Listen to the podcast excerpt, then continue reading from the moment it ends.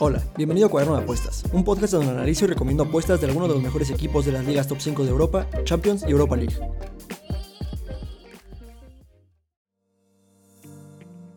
Para esta semana traigo partidos de la liga inglesa por fin, de la alemana y la italiana.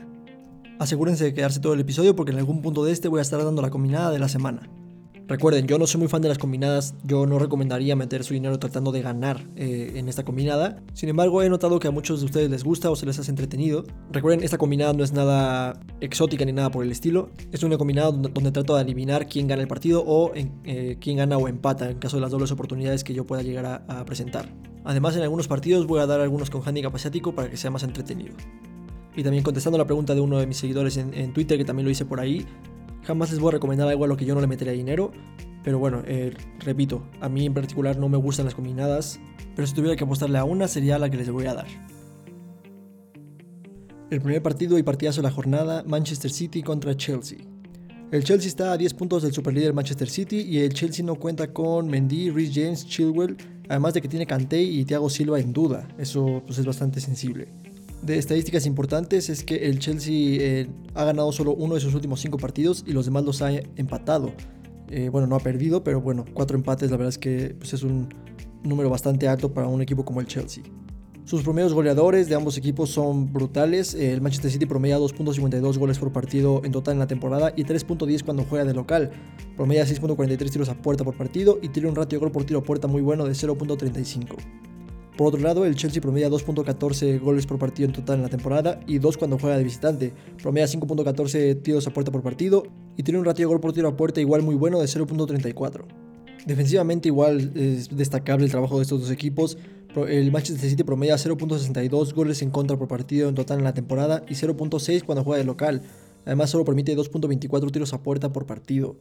Además, ha logrado mantener su portería cero en el 70% de sus partidos que ha jugado como local.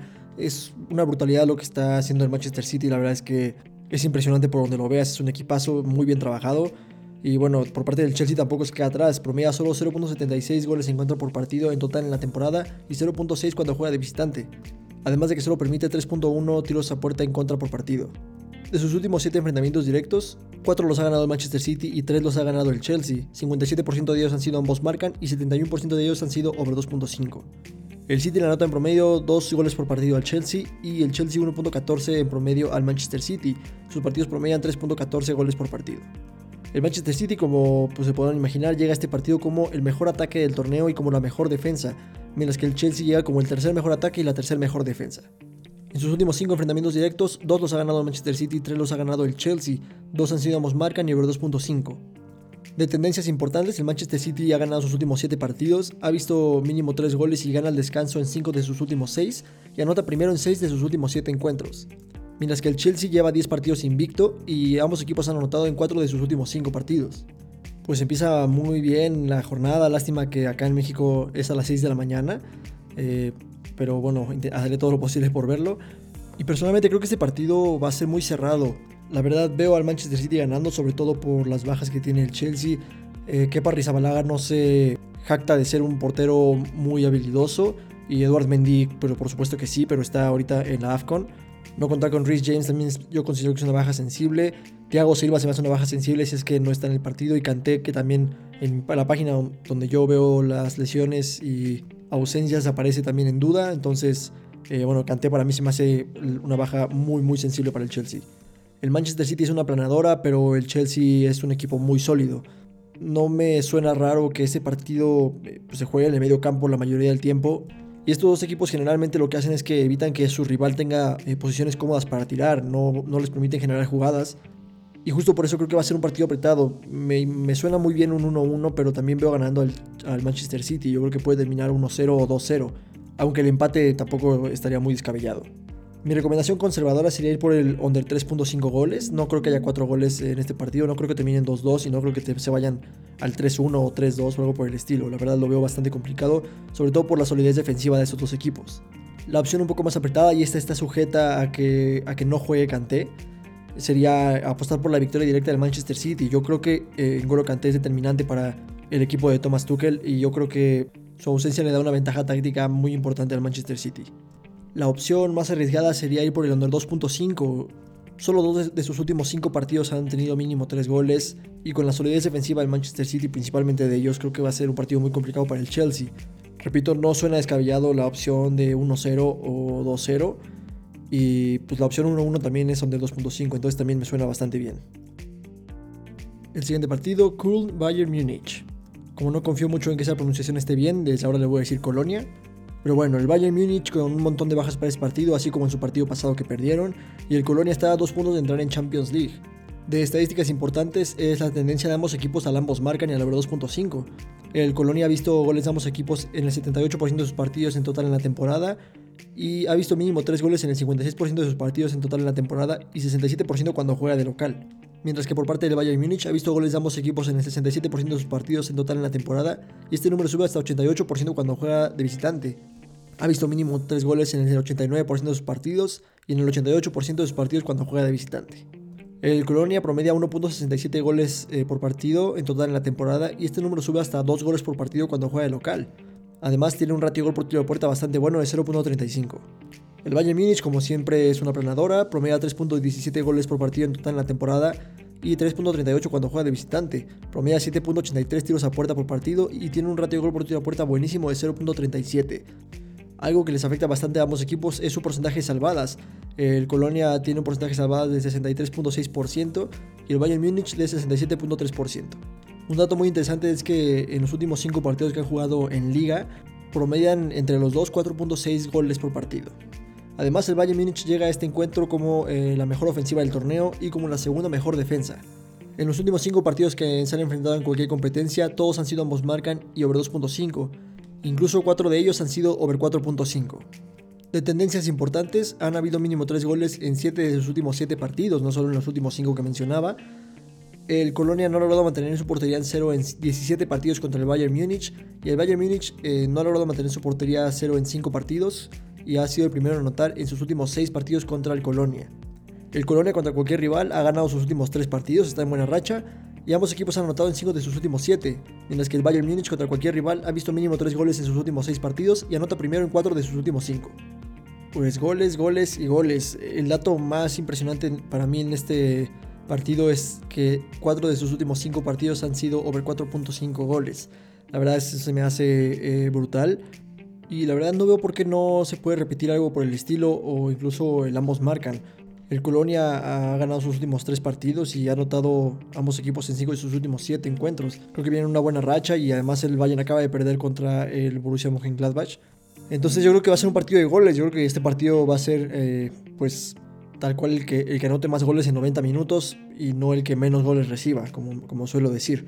Que hay una gran diferencia en eso.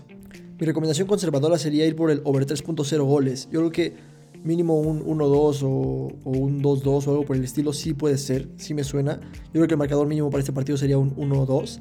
E incluso si no, el Bayern Múnich pues eh, promedia 3 goles por partido, entonces ellos solitos pueden hacer que se anule esta apuesta por lo menos.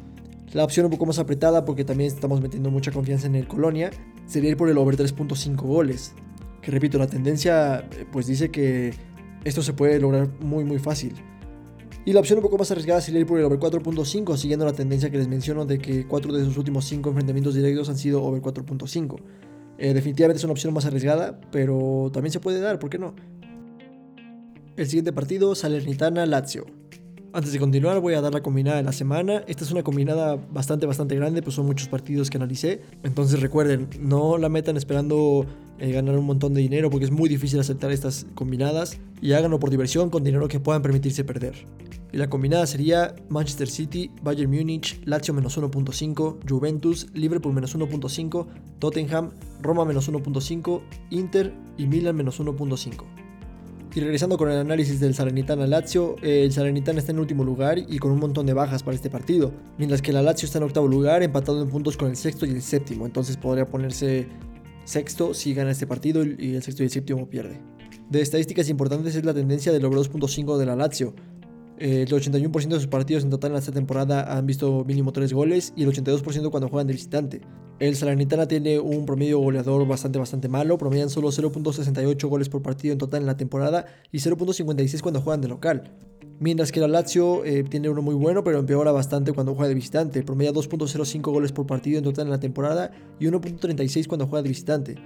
Promedia 4.43 tiros a puerta por partido y tiene un ratio de gol por tiro a puerta buenísimo de 0.43.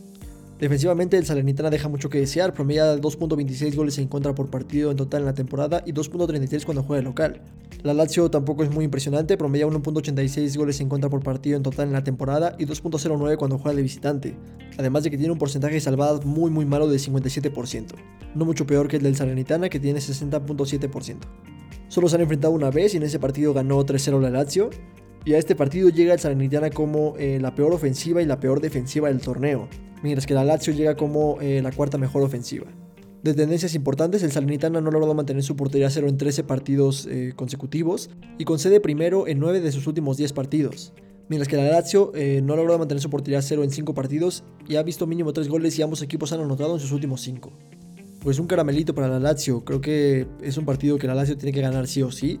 Fueron ampliamente dominados por el Inter y hubiera quedado 2-0 si no hubiera sido por el error de Handanovic. Pero fuera de eso creo que tienen gran potencial, por luego son la cuarta mejor ofensiva del torneo y van contra el peor equipo del torneo. Entonces no veo cómo no podrían ganar este partido eh, muy fácilmente. Por lo tanto, mis recomendaciones conservadoras sería ir por la victoria directa de la Lazio. La casa de apuestas no cree que sean tan favoritos en este partido. Tiene una cuota bastante alta a mi parecer. Una cuota que yo le pondría sería alrededor de 1.33 o algo por el estilo.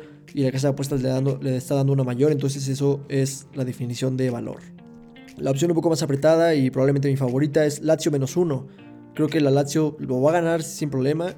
Y el peor de los casos para la Lazio, para mi, a mi parecer, en este partido sería que lo ganara solo por un gol. La opción arriesgada para este partido sería que la Lazio gana a cero. Siempre es arriesgado que, que, apostar que un equipo gane a cero, ya les he mencionado por qué. Y aunque el Salernitana es el peor equipo del torneo y tiene un ratio de gol por tiro a puerta malísimo de 0.18, pues siempre puede haber un penal o un autogol o algo por el estilo que, nos pueda arruinar esta apuesta, pero definitivamente creo que la Lazio debería ganar este partido por lo menos, por lo menos 0-2. Siguiente partido, Juventus Udinese. El Udinese llega a este partido con un montón de posibles bajas, eh, faltará confirmarlas en la alineación que muestre el equipo antes del partido. Y la Juventus está a 3 puntos de Champions, que es su objetivo principal esta temporada. Además de que el Udinese está en decimocuarto lugar a 7 puntos de el Verona, que sería el decimotercero. De estadísticas importantes, la verdad es que no mucho, solo destacar el promedio goleador del Udinese de visitante. Eh, aumenta de 1.47 a 1.67 cuando juega fuera de casa. Y además los dos equipos tienen el mismo ratio gol por tiro a la puerta de 0.28. Aunque el de la Juventus yo creo que eh, está subiendo debido a pues, el reciente desempeño del equipo bajo el mandato de Massimiliano Allegri. Lo que diferencia mucho a estos dos equipos es la defensa mientras que la Juventus promedia solo un gol por partido eh, total en la temporada y 0.80 eh, como local.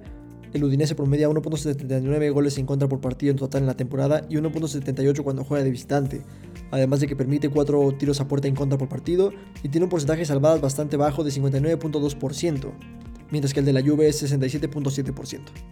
En sus últimos 7 enfrentamientos directos, 5 eh, los ha ganado la Juventus, uno ha terminado en empate y uno lo ha ganado el Udinese. 86% de ellos han sido ambos marcan y 86% de ellos han sido over 2.5. La Juve llega a este partido como la cuarta mejor defensa del torneo. En sus últimos 5 enfrentamientos directos, 3 los ha ganado la Juve, uno ha terminado en empate y uno lo ha ganado el Udinese, 4 han sido ambos marcan y 5 han sido over 2.5. Además, esta tendencia de over 2.5 se extiende hasta 7 partidos y además ambos equipos han anotado en 6 de sus últimos 7 encuentros de tendencias importantes, eh, la Juventus está invicto en 3 partidos, eh, no ha logrado mantener su portería a cero en 4 partidos, anota primero en 8 de sus últimos 9 y gana el descanso en 9 de sus últimos 10 enfrentamientos directos contra el Udinese. Todo esto contra el Udinese. El Udinese contra la Juve no ha logrado mantener su portería cero en 13 partidos. La Juve contra cualquier rival no ha logrado mantener su portería cero en 3 partidos, ha visto menos de 3 goles en 9 de sus últimos 10 y anota primero en 7 de sus últimos 9 mientras que el Udinese contra cualquier rival ha visto mínimo 3 goles, anota primero y gana el descanso en 5 de sus últimos 6 partidos. Pues qué partidazos echó la Juventus contra la Roma, la verdad yo lo veía perdido, yo le metí eh, a la Roma directamente la victoria. Y cuando entró el gol de Pellegrini, la verdad yo lo veía por perdido. No cerré la apuesta porque no acostumbro cerrar apuestas, pero qué bueno que no lo hice. en este partido creo que lo que más peso tiene sería también el estado de forma del Udinese llega ganando solo uno de sus últimos cinco partidos y uno de los que ha perdido lo perdió 2-6 contra el Atalanta. Entonces, creo que la Juve viene con una inercia muy buena, creo que se está viendo lo que se veía de la Juventus de que llegaba a finales de Champions y que ganaba el Scudetto eh, nueve veces seguidas. Creo que está regresando ese tipo de comportamientos y de mentalidad que tenía Massimiliano Allegri. Y eso que lograron remontarle a la Roma sin Chiesa, que yo creo que es un pilar importantísimo del equipo de Turín. Mis recomendaciones conservadoras para este partido sería ir por el over 2.0 goles. La tendencia marca que ha habido mínimo 3 goles en los últimos 5 enfrentamientos directos de esos dos equipos. La Juventus eh, está encontrando nuevas formas de crear goles. El Álvaro Morata está jugando excepcionalmente bien, centra como nadie. Dybala está encontrando su mejor versión de nuevo. Creo que sin duda eh, la Juve puede meter dos goles en este partido, pero no apostaría que la Juventus solo eh, mete dos goles. La opción un poco más apretada, porque sería confiar en el Udinese, sería ir por el over 2.5 goles. No me suena raro la opción de que, termine 3-1 a favor Juventus, para nada.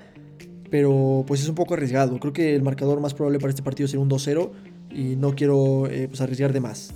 Y la opción arriesgada para este partido sería justamente el ambos marcan. Creo que, aunque es arriesgado, creo que se puede dar. La Juventus no ha logrado mantener su portería 0 en 4 enfrentamientos directos contra el Udinese y no ha logrado mantener su portería 0 en 3 partidos contra cualquier rival. Creo que es algo que se puede dar fácilmente. El Udinese ha anotado primero en 5 de sus últimos 6 partidos. Entonces, creo que hay argumentos para los dos lados de, que será un partido de goles. Entonces, eh, ojalá así sea, porque pues, siempre son más entretenidos estos partidos. Creo que la Juve lo va a ganar.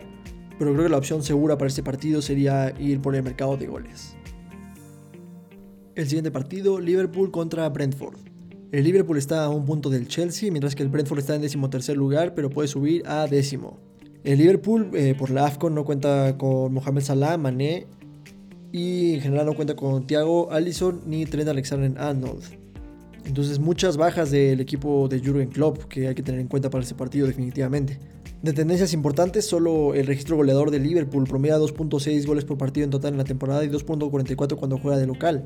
Promedia 6.05 tiros a puerta por partido y 0.41 de ratio de gol por tiro a puerta, que es brutalmente bueno aunque hay que recordar que pues no podemos tomar estos números con mucha fe debido a que varios de sus jugadores están lesionados y dos de sus mejores jugadores están eh, haciendo su labor internacional. Defensivamente se diferencian mucho, el Liverpool promedia solo 0.9 goles en contra por partido en total en la temporada y 0.67 cuando juega de local, además de que tiene un porcentaje salvadas eh, un poco bajo pero decente de 68.4%, mientras que el Brentford promedia 1.5 goles en contra por partido en total en la temporada y 1.80 cuando juega de visitante, vemos que empeora considerablemente su registro defensivo además de que promedia 4.15 tiros a puerta en contra por partido y tiene un porcentaje de salvadas eh, un poco bajo de 65.1%. El Liverpool llega a este partido como eh, la segunda mejor ofensiva y la cuarta mejor defensiva del torneo. De tendencias importantes, el Liverpool no ha logrado mantener su portería cero en 6 partidos, ha visto mínimo 3 goles, ambos equipos han anotado y ha sido el primero en conceder en 5 de sus últimos 6 partidos. Por otro lado, el Brentford no ha logrado mantener su portería cero en 9 partidos y concede primero en 8 de sus últimos 9 partidos. Este es un partido bastante raro, la verdad. Eh, hay que tener mucho cuidado con este partido. Mis recomendaciones conservadoras sería ir por el onda de 3.5 goles. Personalmente creo que a Liverpool ya le estaba costando trabajo encontrar gol, eh, incluso con Salah y Mané en la plantilla. Y ahora sin Salah, que es su mejor jugador a mi parecer, creo que la van a tener todavía más difícil. Lo vimos contra el Arsenal en la Copa. Eh, el Arsenal jugó con 10 hombres durante la mayoría del partido y aún así no pudieron anotarles el Liverpool. Entonces creo que pues, puede ser un partido complicado en cuanto a goles. Y personalmente yo creo que el Brentford va a salir a no perderlo, entonces pues yo creo que se va a desglosar por ahí el partido. La opción apretada sería ir por el Liverpool eh, menos 1.5. Tener dificultad para anotar no significa jugar mal y el Liverpool juega muy bien. Entonces creo que el marcador pues, más probable en términos de que el Liverpool haga un buen partido sería 2-0 pero todo puede pasar. De hecho, en su partido pasado entre estos dos equipos eh, terminaron 3-3. Entonces hay que tener cuidado. Eh, repito, este es un partido un poco impredecible, pero creo que se va a ir por ahí si no pasa nada raro. Y la opción arriesgada sería ir por el under 2.5 goles.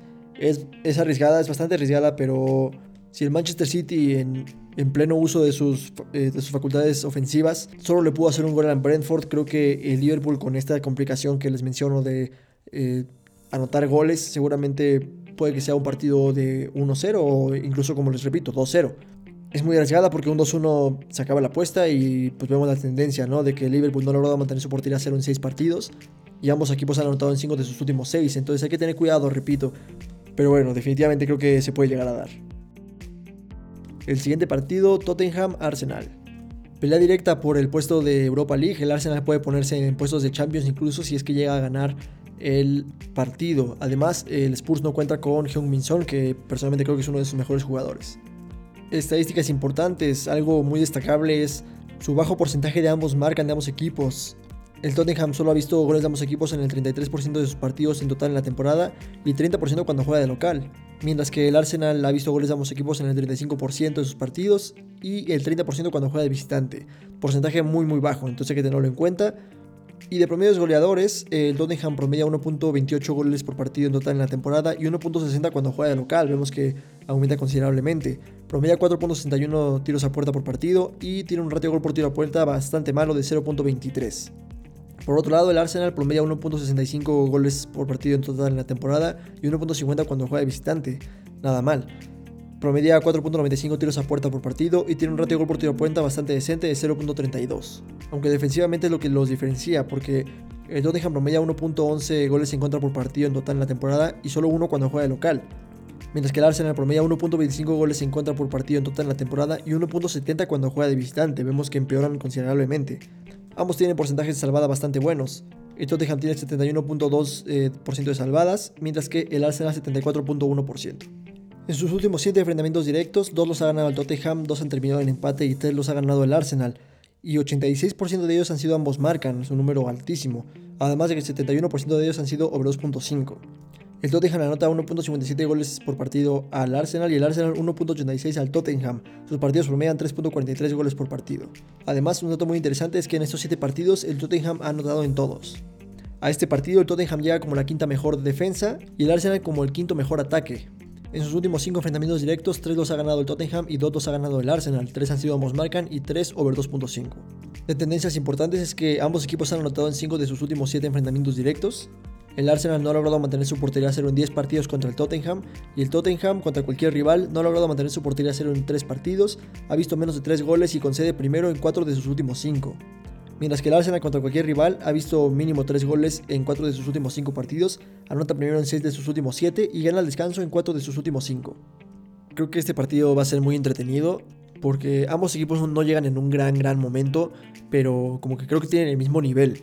Creo que ambos equipos tienen algo muy rescatable, pues eh, vimos al Arsenal sacándole el empate al, al gran Liverpool de Klopp, y eso que jugaron con 10 hombres 3 cuartos del partido he visto cosas muy muy buenas de Conte eh, que, ha implementado en el Tottenham, entonces creo que va a ser un partido muy entretenido. No tiene a Heung Min Son, pero yo la verdad es que considero a Lucas Moura como un gran jugador. Siento que es un tipo que siempre, siempre levanta la mano cuando se necesita y pues esta vez se necesita porque ya no está Heung Min Son. Entonces creo que como relevo no le llega a Heung Min Son, pero definitivamente lo hace bien. Mis recomendaciones conservadoras para este partido sería ir por la doble oportunidad Tottenham o empate. Definitivamente creo que el Tottenham llega mejor que el Arsenal en sentido de que tal vez no como equipo, como tal, o como modo de juego, pero creo que Conte le va a ganar la partida táctica a Mikel Arteta. Y siento que un punto de inflexión va a ser la defensa. Dentro de todo, el Tottenham tiene una buena defensa y el Arsenal no tanto. Entonces, creo que por ahí entre Lucas Moura y Harry Kane pueden hacer algo al respecto que les va a terminar dando o los tres puntos o por lo menos uno. Y la opción arriesgada, solo traigo dos opciones para este partido. La opción arriesgada sería ir por la victoria directa del Tottenham. Repito, creo que viene el mejor. Creo que llegan mejor este encuentro y además creo que Conte le va a ganar la partida táctica a Mikel Arteta. El siguiente partido, Roma-Cagliari. La Roma puede meterse en puestos de Conference League, mientras que el Cagliari puede salir de la zona de descenso si gana este partido. De estadísticas importantes es que el Cagliari ha perdido el 50% de sus partidos a cero cuando juega de visitante. Es un número altísimo, ha perdido la mitad de sus partidos, entonces creo que hay que tener esto en cuenta. Mientras que la Roma eh, tiene un promedio goleador bastante bueno promedia 1.67 goles por partido en total en la temporada y 1.45 cuando juega de local. Promedia 4.43 tiros a puerta por partido y tiene un ratio de gol por tiro a puerta bastante decente de 0.35.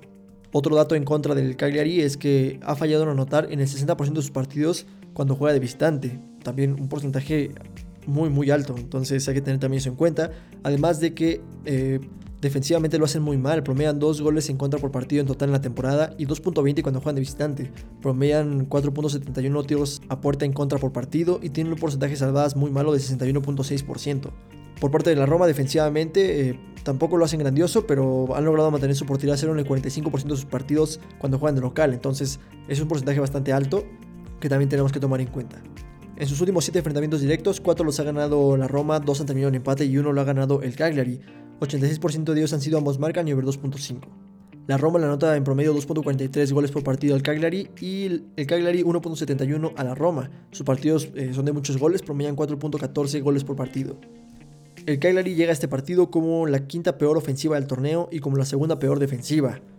Y pues claro, la verdad es que los números lo, demuestran eh, sin problema. En sus últimos 5 partidos, 3 los ha ganado la Roma, 1 ha terminado en empate y 1 lo ha ganado el Cagliari. 5 han sido ambos marcan y 5 han sido over 2.5. De tendencias importantes es que no solo ambos equipos han anotado en sus últimos 5 partidos, sino que se extiende hasta el sexto. La Roma contra el Cagliari no ha logrado mantener su portería cero en 6 partidos y el Cagliari contra la Roma no ha logrado mantener su portería cero en 15 partidos y anota primero en 5 de sus últimos 6 partidos contra la Roma. La Roma contra cualquier rival no ha ganado en sus últimos 3 partidos, lleva 4 sin mantener su portería cero, ha visto mínimo 3 goles en 5 de sus últimos 7, ambos equipos han anotado y ha sido el primero en anotar en 5 de sus últimos 6. Mientras que el Cagliari contra cualquier rival eh, no ha logrado mantener su portería cero en 7 partidos, ha visto mínimo 3 goles en 5 de sus últimos 6, concede primero en 6 de sus últimos 7 y pierde el descanso en 5 de sus últimos 7 partidos. Pues honor a quien honor merece, la Roma dio un partidazo contra la Juve, se desconcentraron, yo creo que cuando entró el segundo de la Juve empezaron a tener ese miedo de la remontada, pues, siempre pasa, y cuando cayó el tercero estaban en el piso y no pudieron levantarse de eso. Y la Juventus traía toda la mentalidad.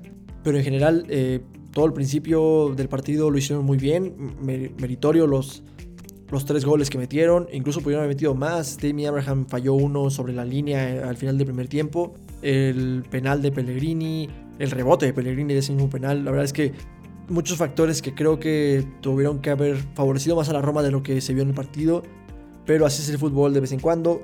Y yo no creo que hayan hecho un mal partido, entonces creo que este es un gran partido para la Roma para que pueda pues levantar la cara, sacudirse el polvo y, seguir avanzando. Mis recomendaciones conservadoras para este partido sería apostar por la Roma con handicap asiático de menos uno. Creo que es muy difícil que la Roma empate este partido y mucho menos que lo pierda. Otra opción conservadora sería Roma over 1.5. Creo que la Roma eh, va a ganar este partido mínimo 2-0 e incluso vería yo un 3-0.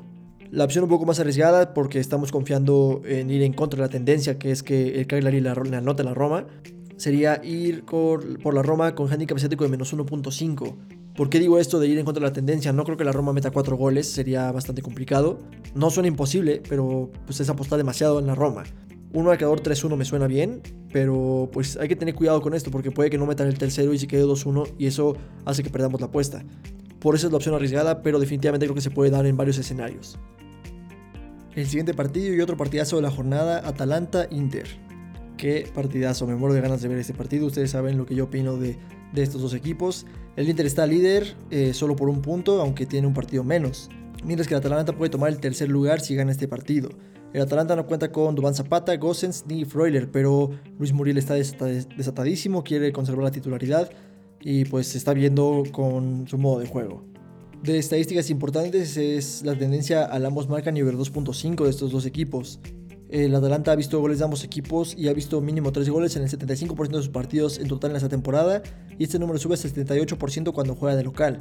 Mientras que como visitante el Inter eh, ha visto goles de ambos equipos en el 60% de sus partidos y ha visto mínimo 3 goles en el 70% de sus partidos.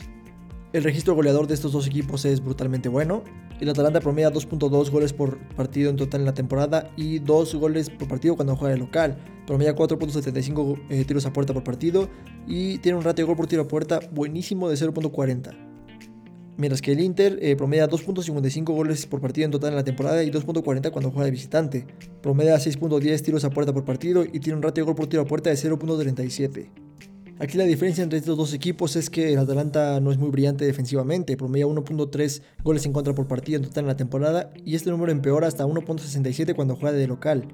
Mientras que el Inter promedia solo 0.8 goles en contra por partido y 0.9 cuando juega de visitante. Además también se ve reflejado esto en el porcentaje salvadas. El Atalanta tiene 63.6% y el Inter 80%. En sus últimos 7 enfrentamientos directos, uno lo ha ganado el Atalanta, 4 han terminado en empate y 2 los ha ganado el Inter. 57% de ellos han sido ambos marcan y algo muy interesante es que solo el 29% de ellos han sido over 2.5. Además, eh, otro dato destacable es que el Atalanta de estos 7 partidos solo ha anotado en el 57% de ellos. El Atalanta llega a este partido como la tercera mejor ofensiva del torneo, mientras que el Inter de Milán llega como la mejor ofensiva del torneo y como la segunda mejor defensiva. En sus últimos cinco enfrentamientos directos, eh, ninguno lo ha ganado el Atalanta, tres han terminado en empate y dos los ha ganado el Inter. Tres han sido ambos marcan y uno ha sido over 2.5. Vemos ese dato otra vez de que solo un pequeño porcentaje de sus enfrentamientos directos han tenido mínimo tres goles. De tendencias importantes, el Atalanta no ha logrado mantener su portería cero en cinco partidos contra el Inter, y el Inter está invicto en 6 partidos y anota primero en 5 contra el Atalanta. El Atalanta contra cualquier rival está invicto en 3 partidos, ha visto mínimo 3 goles en 6 de sus últimos 8 y ambos equipos han anotado en 5 de sus últimos 7. Mientras que el Inter contra cualquier rival eh, ha ganado sus últimos 5 y anota primero en 4 de sus últimos 5 partidos. Partido interesantísimo en Bergamo, la verdad es que creo que este partido va a ser muy muy divertido y va a ser de muy buen fútbol. La verdad no confío tanto en que haya muchos goles, que ojalá los haya, pero creo que el nivel de fútbol va a ser brutalmente bueno. Mis recomendaciones conservadoras para este partido eh, sería apostar por el Inter con handicap asiático de más 0.5. No creo que el Inter pierda este partido. La verdad, no creo que el Atalanta este, pues, pueda contener el ataque del Inter porque su defensa no es muy buena. Y la defensa del Inter sí lo es. Entonces, pues creo que van a tener problemas para sacarles el partido al actual líder. Y pues la tendencia lo marca. Eh, los últimos cinco partidos ninguno los ha ganado el Atalanta. Y además el Inter está invicto eh, pues, más allá de esos 5 en 6 partidos. Entonces lo veo muy complicado para el equipo de Gianpero Gasperini. Y traigo otras dos opciones que son apretadas. La primera es apostar por el Inter con handicap asiático de 0. Esto significa que si empatan, que también es una posibilidad, la apuesta se anula y nos regresan el dinero. La otra opción apretada sería ir por el over 2.5. Considero que es apretada eh, debido a la tendencia de estos dos equipos en sus enfrentamientos directos. Entonces hay que tener un poquito de precaución con esa apuesta porque el 1-1 es probable, el 0-2, el 0-1 y pues claramente el 1-2 también es probable, pero pues hay que tener cuidado. Y por último, Milan contra Spezia. El Milan está a un punto de líder, mientras que el Spezia está a 3 puntos del descenso y puede ponerse decimocuarto si gana este partido. El Milan con varias bajas no cuenta con Pellegri, Benacer, Calabria, Romagnoli ni Castillejo. Hay que tenerlo en cuenta, pero definitivamente creo que siguen teniendo una plantilla muy muy buena. De estadísticas importantes, solo resaltar el nivel ofensivo que tiene el Milan. Promedian 2.19 goles por partido en total en la temporada y 1.90 cuando juegan de local. Promedian 4.19 tiros a puerta por partido y tienen un ratio de gol por tiro a puerta buenísimo de 0.43. Otro dato a destacar también es la defensa del Spezia. Promedian 1.95 goles en contra por partido en total en la temporada y este número empeora hasta 2.45 goles en contra por partido cuando juega de visitante. Promedian 5.29 tiros a puerta en contra por partido y tienen un porcentaje de salvadas algo malo de 68.5%. El Milan llega a este partido como el segundo mejor ataque del torneo y como la quinta mejor defensa, mientras que la especie llega como la cuarta peor ofensiva y la cuarta peor defensiva. De tendencias importantes, solo el Milan ha ganado sus últimos 3 partidos y anota primero en 7 de sus últimos 9, mientras que la especie ha visto menos de 3 goles en 5 de sus últimos 6. Pues un caramelito para el Milan, creo que este partido lo tienen en la bolsa, definitivamente creo que lo tienen que ganar por más de un gol. Por lo tanto, mis recomendaciones conservadoras sería ir por el Milan con handicap asiático de menos uno. Creo que es algo bastante conservador. Creo que este partido el Milan no lo pierde ni por error. Y otra opción conservadora sería ir por la favorita. El Milan anota por lo menos dos goles. Creo que la verdad creo que el marcador más probable para este partido sería un 2-0. De hecho, yo casi casi apostaría directamente a ese marcador. Pero no me sorprendería un 3-0 tampoco. Entonces, eh, no lo hagan. Entonces mejor jueguen más inteligente y apuesten a que el Milan va a anotar por lo menos dos goles. Y la opción un poco más apretada que traigo sería ir por el Milan con handicap asiático de menos 1.5. Repito, creo que el marcador mínimo para este partido sería 2-0, pero pues nunca está la opción de que quede 2-1 o algo por el estilo y nos arruine esta apuesta. Pero un 2-0 o un 3-1 sí me suena bastante bien. Y bueno, esto sería todo de mi parte en cuanto a análisis estadístico de esta jornada. Muchas gracias por todo el apoyo, tanto en TikTok como en podcast, Twitter y YouTube. Me alegra mucho saber que esta información que les comparto les ayude a ustedes a hacer apuestas más informadas. Si quieres conocer a lo que yo apuesto en cada partido, tengo un canal premium en Telegram. Búscame como arroba cuaderno y escríbeme para conocer más detalles. Mientras tanto, puedes unirte al canal gratis de Telegram que puedes encontrar en el link de la descripción del episodio. No olviden seguirme en TikTok como arroba cuaderno donde subo contenido relacionado con probabilidades, estadísticas y apuestas deportivas. Síganme también en Twitter como arroba cuaderno apuesta donde ahí comento partidos en vivo con ustedes, que la verdad a mí se me hace divertidísimo, y de vez en cuando mando alguna apuesta que me guste. No olviden tampoco suscribirse al canal de YouTube, que también pueden encontrar bajo el nombre de Cuaderno de Apuestas. Sin más por el momento, muchas gracias por acompañarme y nos vemos la siguiente jornada.